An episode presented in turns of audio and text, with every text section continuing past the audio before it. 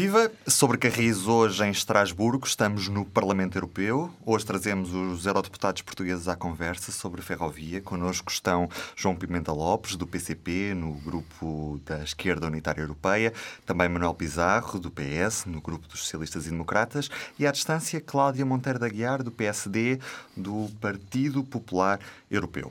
Começamos por falar das relações internacionais de Portugal, ou neste caso da ausência delas. Uh, há neste momento um, um, grande consenso em relação à ferrovia, mas nós continuamos isolados, sem ligações eficazes a Espanha e França.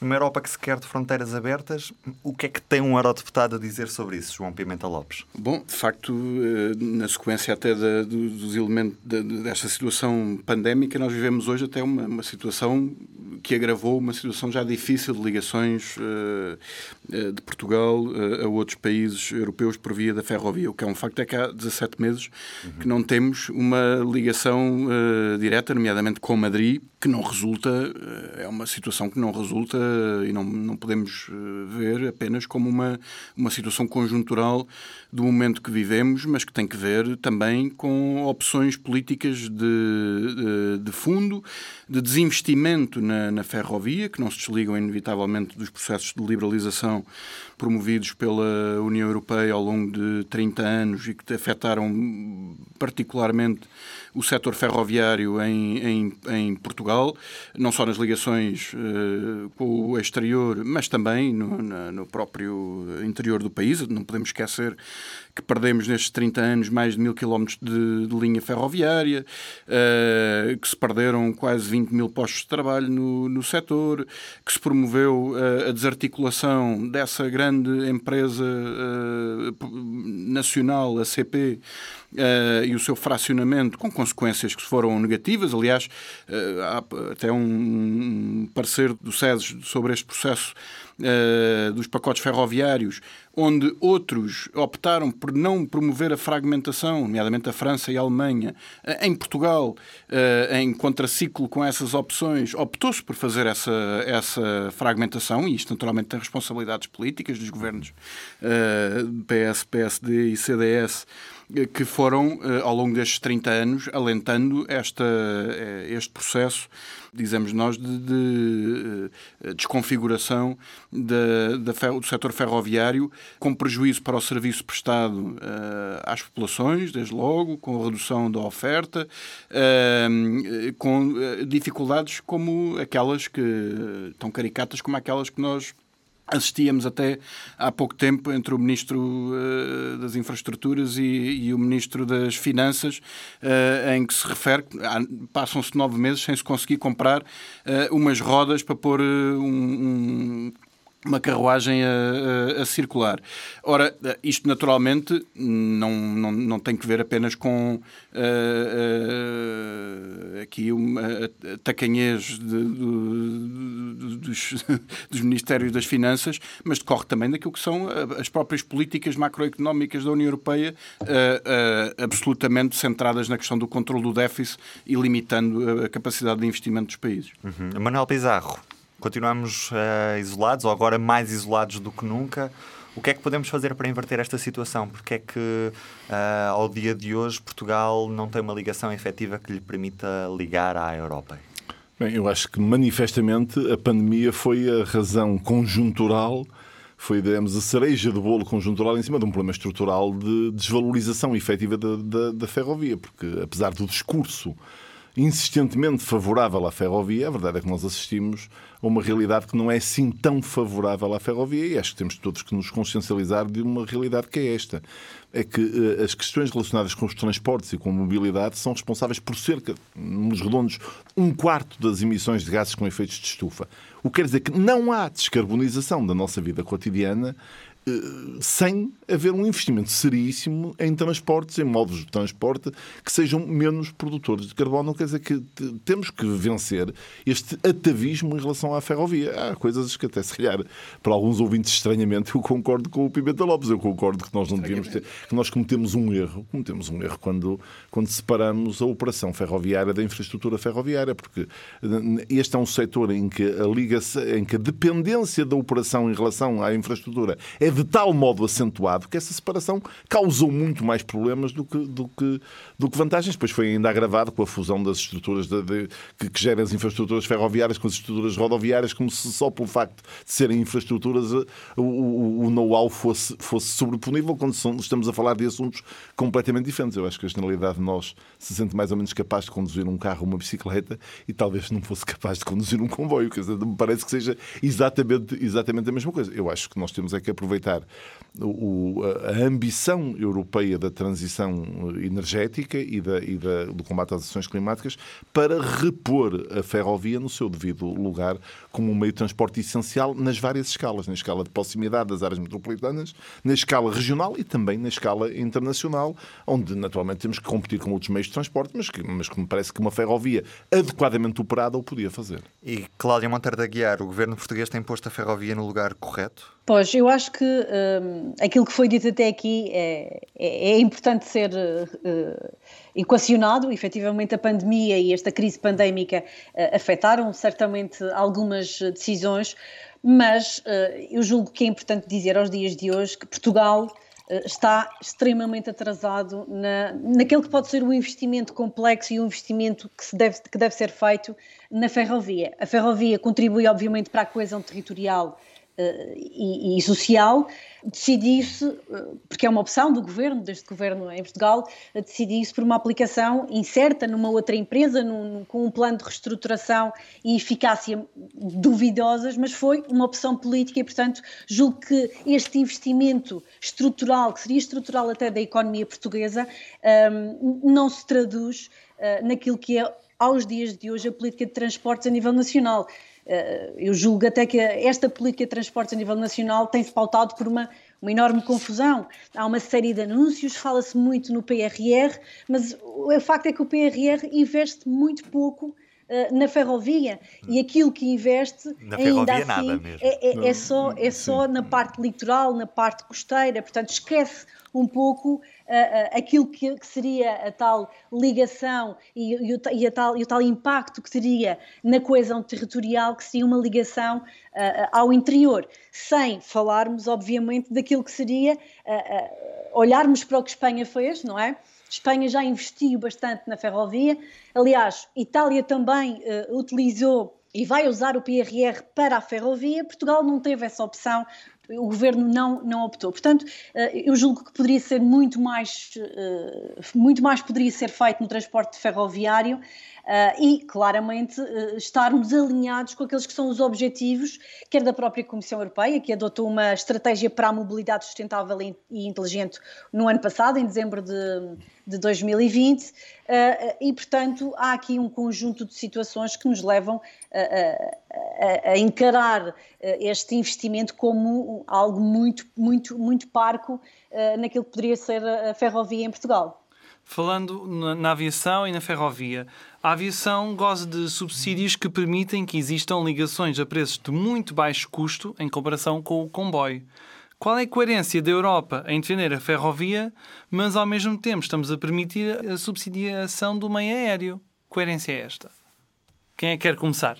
Posso começar eu, não há coerência nenhuma, é fácil, a resposta é essa, não há coerência nenhuma. Agora vamos lá ver.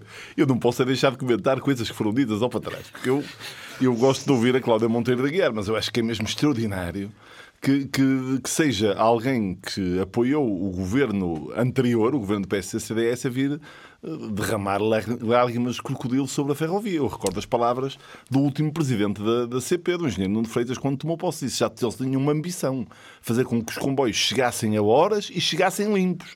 Porque foi esse o estado, o estado que, que a ferrovia foi deixada, foi um estado absolutamente lamentável. A ferrovia e a empresa que opera comboios em Portugal, que é, que é uma empresa pública, a CP. Agora, eu devo dizer que eu compreendo a opção de não haver prioridade à ferrovia no plano de recuperação e resiliência. Não é isso que me preocupa. O plano de recuperação e resiliência são cerca de 15 mil milhões de euros, mas o, o, o, o programa de fundos comunitários, o quadro financeiro plurianual, são cerca de 36 mil milhões de euros. E eu percebo que num investimento cujo ciclo de projeto e concretização é tão longo como é o investimento ferroviário, que o essencial do investimento ferroviário tinha sido deixado para o quadro financeiro plurianual e não para o PRR. Não é, não é aí que está a minha preocupação. Agora, é evidente que nós temos visto que os investimentos têm ocorrido na ferrovia, como já não ocorriam há muitos anos, mas têm ocorrido a um ritmo mais lento do que aquele que é programado. Isso terá múltiplas causas, incluindo o facto de nós termos destruído nesses anos da Troika uma parte da infraestrutura portuguesa capaz de projetar e de produzir na, na ferrovia. Nós hoje também temos problemas sérios de incapacidade de resposta das empresas que produzem. Agora, vamos ver. Mas também temos uma, a tal incoerência na aviação e retomando a rota sim, da, da pergunta, sim, sim. o que é que tem vamos, a dizer? Vamos sempre culpar os anteriores com tantos anos agora já em, em execução oh, e, oh, não, Cláudia, não foi feito. Quer dizer, há, é, há, sempre esta vontade de culpar. Uh, é, que, oh, Cláudia, é que o pecado, o pecado é de tal, o pecado é de tal dimensão que o purgatório tem que ser muito demorado para isto se resolver. Não sei se está a ver. É, é, o pecado é mesmo muito grande. Mas, mas retomando a rota da aviação, de que forma é que se pode resolver um pouco esta incoerência que existe neste momento entre o discurso e a prática? Eu acho que nós temos que caminhar, entre outras decisões, para decisões do tipo das que impedem a existência, impedem sim, pura e simplesmente a existência de, de alternativas de avião para, para certos níveis de distância, porque eu acho que a única forma de tornar de tornar economicamente evidente o investimento em modos modernos de, de, de transporte ferroviário é, é impedir que, que, que, existam alternativas. Mas questão muito concreta.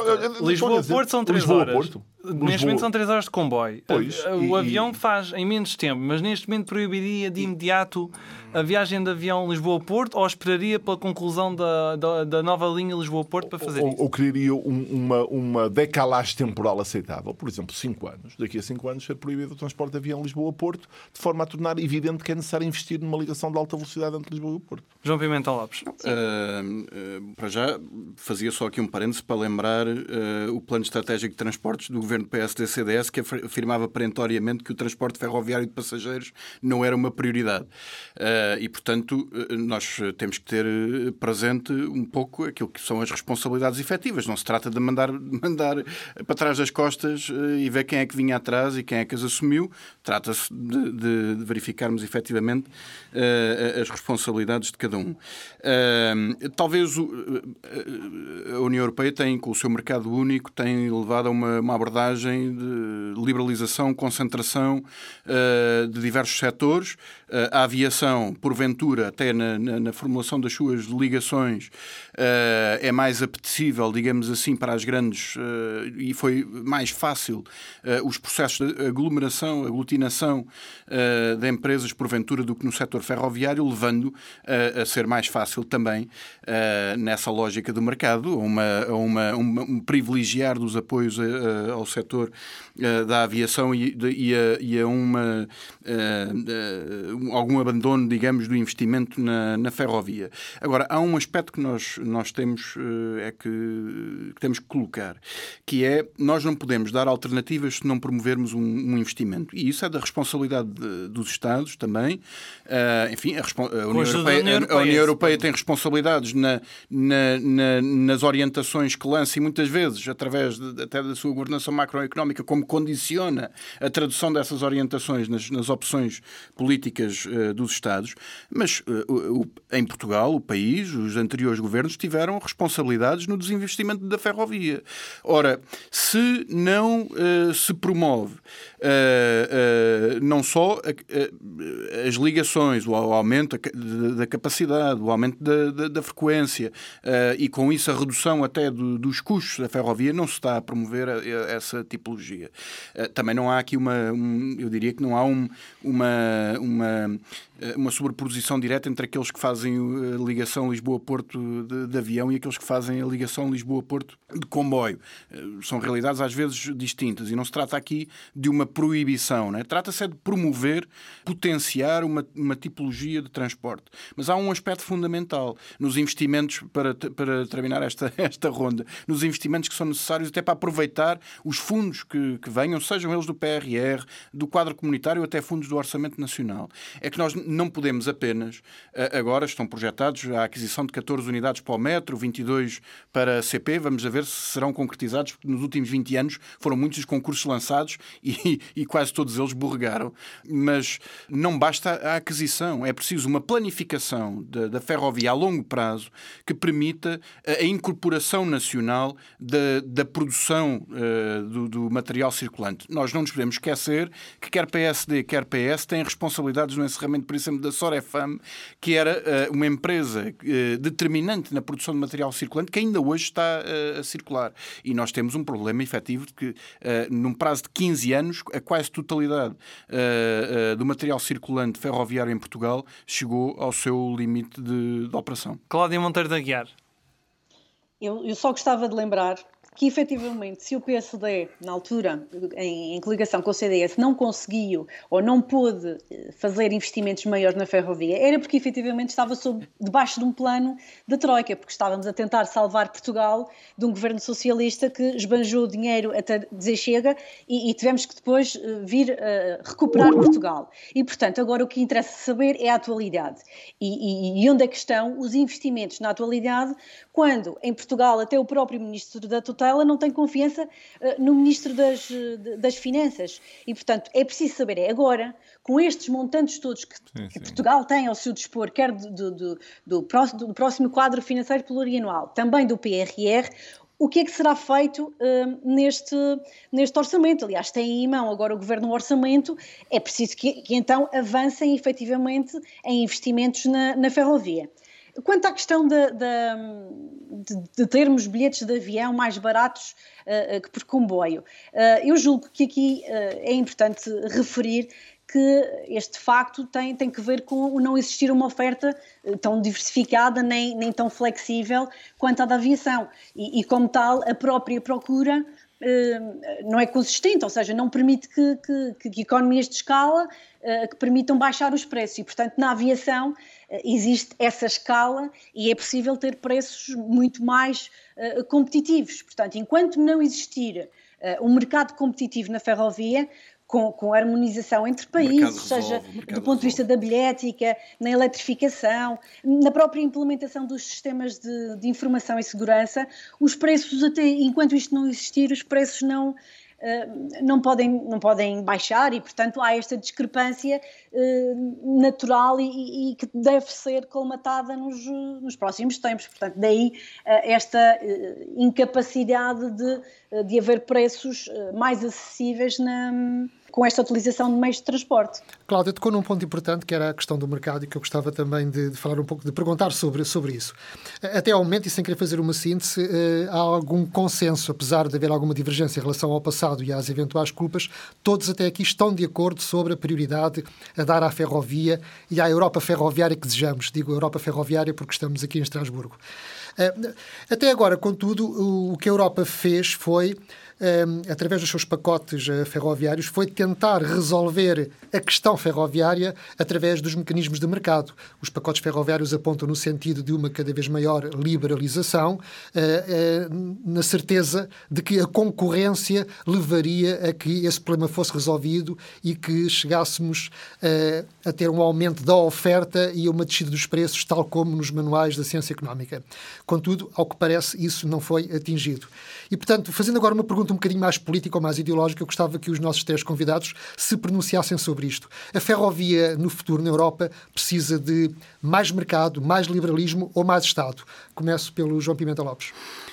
A nossa, a nossa de quem posição, já a, a nossa posição é, é, é, é, conhecida, é a manutenção no, no domínio público uh, do controle de um, de um enfim, no, espaço do transporte de um, um instrumento que é fundamental, o setor ferroviário, passando desde logo pela reagregação uh, na CP como uma empresa pública, uh, UNA, uh, e que tenha a capacidade de projetar de facto a longo prazo não, não, não, não é possível uh, resolvermos com meia dúzia de carruagens aqui e ali da compra de, da aquisição para uh, recaustar algumas carruagens que estavam paradas há 20 anos do, do, aluguer do, feitas em, em, Portugal, na Sorefam, porventura, que, que, o governo do PS ajudou a, a contribuiu para encerrar. ou do aluguer de, de, de equipamentos já de, enfim, sem, sem condições à, à Espanha, por exemplo. Como nós dissemos, como eu disse há pouco, há esta necessidade de eh, incorporar nesta planificação a longo prazo, a capacidade de produção nacional de material circulante. Nós não podemos apenas o dinheiro que vem da União Europeia, que estamos sempre a dizer que recebemos muito dinheiro em benefício de Portugal, o que não seria Portugal desse dinheiro. Pois bem, mas que esse dinheiro não entre em Portugal para que se passe um cheque para voltar para a Alemanha ou para a França, onde vamos adquirir o, tal material circulante que deixámos de ter capacidade de produzir em, Portugal. Eu fazia aqui só um parênteses religado com a questão da aviação que colocavam há pouco e com o mercado e com a livre circulação. Uh, é que uh, deveríamos pensar também qual o impacto da, da dita livre circulação na promoção do, do transporte da aviação, naturalmente muito mais rápido, quer dizer, é impossível competir do ponto de vista de tempo com uma ligação entre Lisboa e Estrasburgo, Lisboa-Bruxelas, Lisboa-Berlim, uh, entre o comboio e a, e, a, e a, aviação. É impossível, não é? Não é possível fazer essa. Uh, para alimentar, nomeadamente, situações de deslocação de trabalho, de mão de obra, nomeadamente dos países periféricos para os países do centro, beneficiando daquilo que sabemos muitas vezes de mão de obra barata e até os baixos custos da aviação facilitam muitas vezes essa, essa circulação e até portanto, o transporte. Esta é uma questão que deve ser refletida também neste, e integrada neste, neste processo. Eu não acompanho nada este discurso do Pimenta Lopes sobre contra a livre circulação das pessoas, não, não, não. dos trabalhadores. Acho isso Devemos, uma ideia absolutamente. Em, acho, em, benefício, tudo, em benefício do tudo, quê? Em, em, absoluto, ideias de fixistas, ideias cons profundamente conservadoras. Dito isto, eu acho que é evidente a que a ferrovia, respondendo ao Carlos Cipriano, a gente precisa das duas coisas. Precisamos de muito mais investimento público e precisamos de, empresas, de uma empresa pública muito sólida que forneça as alternativas. Isto não é forçosamente inimigo de haver algumas opções concorrenciais. Agora é preciso verificar bem nas condições de limitação que existirão sempre numa infraestrutura ferroviária, que é uma estrutura que tem sempre limitações, que estas condições concorrenciais não sejam feitas à custa da degradação da empresa pública, porque esse risco existe. Vamos ver, em Portugal, no, conjunto de uma operação CP que é globalmente deficitária, há uh, operações que são lucrativas do ponto de vista estritamente financeiro. Por exemplo, a operação de, de alta velocidade, alta velocidade, enfim, de, de, a, a, operação de velocidade mais rápida que temos em Portugal entre Porto e Lisboa é, é, é lucrativa lucrativo, o alfa é, é, é lucrativo. Ora, o que não pode acontecer é colocar no mercado concorrencial aquilo que é, digamos, a carne do lombo e depois deixar aquilo que são os ónus evidentes de, de uma atividade que tem uma natureza económica, comercial, mas que é também um serviço público. Porque a questão da mobilidade também se coloca na questão que as populações têm do direito à mobilidade. E, a mobilidade tem que estar ao alcance de todos. É preciso o direito. Cláudia Monteiro de Aguiar, chegámos onde chegámos porque não fomos suficientemente longe na liberalização ou é necessário mais Estado? Não, eu aqui também distancio-me bastante da, da, da posição do, do, Pimenta Lopes e, e aproximo-me mais à, à do Manuel Pizarro. Uh, e acho que aqui nosso, os nossos partidos, uh, uh, até a nível europeu, têm, têm mais esta estreita ligação que bem tem sabemos, que ver com, de facto, é preciso haver concorrência. E haver concorrência para poder baixar os preços. Eu diria que, no cômputo geral, devíamos era caminhar para uma harmonização, ou seja, não é que o, o, Estado, sim, o investimento deve ser uh, estatal, mas uh, uh, aquilo que devemos querer mais investimento público, mas permitir que o mercado possa ser aberto, ou seja, abrir o mercado, sobretudo naquilo que tem que ver com, com o transporte de mercadorias. Portanto, eu diria que precisamos efetivamente é de chegar a um ponto de harmonização para que desta forma eh, possamos eh, eh, ter mais concorrência na ferrovia, como disse, e isto já que vai mais ao encontro daquilo que é a liberalização. E, portanto, e, portanto Cláudia, diria que era essa a nossa defende posição. mais a liberalização nas mercadorias do que nos passageiros, é isso? Sim, sim, sim. sim. Eu, eu julgo que o transporte, o, o transporte é de, de, mercadorias é, é, é fundamental, aliás a, a, ligação da, à Europa é fundamental e é mais relevante e determinante para as mercadorias do que para os passageiros. Um, para este transporte, uh, uh, efetivamente, será sempre um fator uh, determinante é apostar na na, na, parte das, das mercadorias, porque aí a percentagem é, é mais elevada. Bem, eu, eu, eu, antes de terminarmos, queria aproveitar para convidar todos os participantes. Eu sei que vários os jornalistas já lá foram de certeza, mas se calhar o Pimenta Lopes e a Cláudia tinham muito interesse em ir ao Porto, para o lado do Porto, uma, uma terra chamada Guifões, no Conselho de Matosinhos, ver a reanimação da estrutura industrial de uma empresa que o governo anterior tinha destruído, que era a MF, que agora é integrada na CP, sob o nome de CP Engenharia.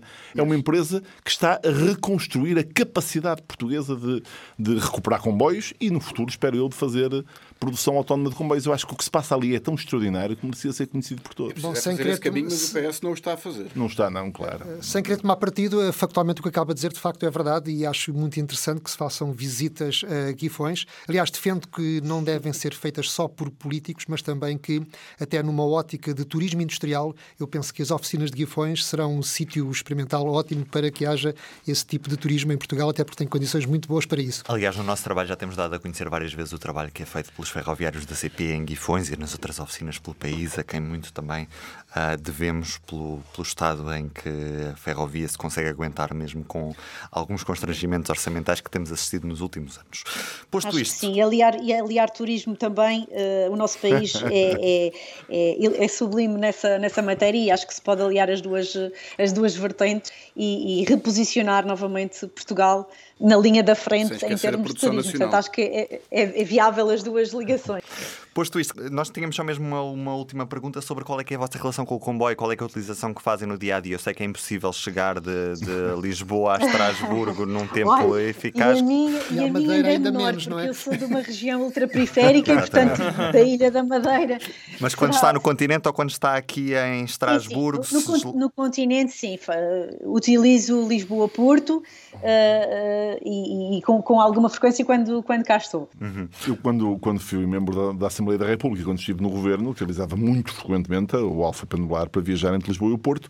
Aqui algo, com alguma frequência, mais até no tempo da pandemia, para fazer, porque com a escassez de viagens de avião, desloquei muitas vezes do Porto para Paris e depois de Paris no, no, nas, nas, diferentes alternativas que existem, porque são diversas, quer, quer da Charles de Gaulle, quer da, da Gare du Nord, para ir para Bruxelas. Seria hipócrita se dissesse aqui que todos os dias não. utilizo o comboio. Não é verdade, está longe, a minha vida, infelizmente, está longe de permitir a, a utilização do comboio como eventualmente gostaria. -se. Mas, eh, por exemplo, em todo o meu período de faculdade, era o meu meio de transporte para me deslocar da Amadora até Lisboa e, portanto, foi sempre o transporte preferencial. João Pimenta Lopes, Manuel Pizarro, Cláudio Monteiro da Guiar, muito obrigado. Também um obrigado ao Parlamento Europeu e à equipa técnica que nos apoiou hoje nesta gravação do Sobre Carris é tudo por hoje. Ruben Martins, Carlos Cipriano, Diogo Ferreira Nunes, cá estaremos no próximo episódio. Um grande abraço e até à próxima. O público fica no ouvido.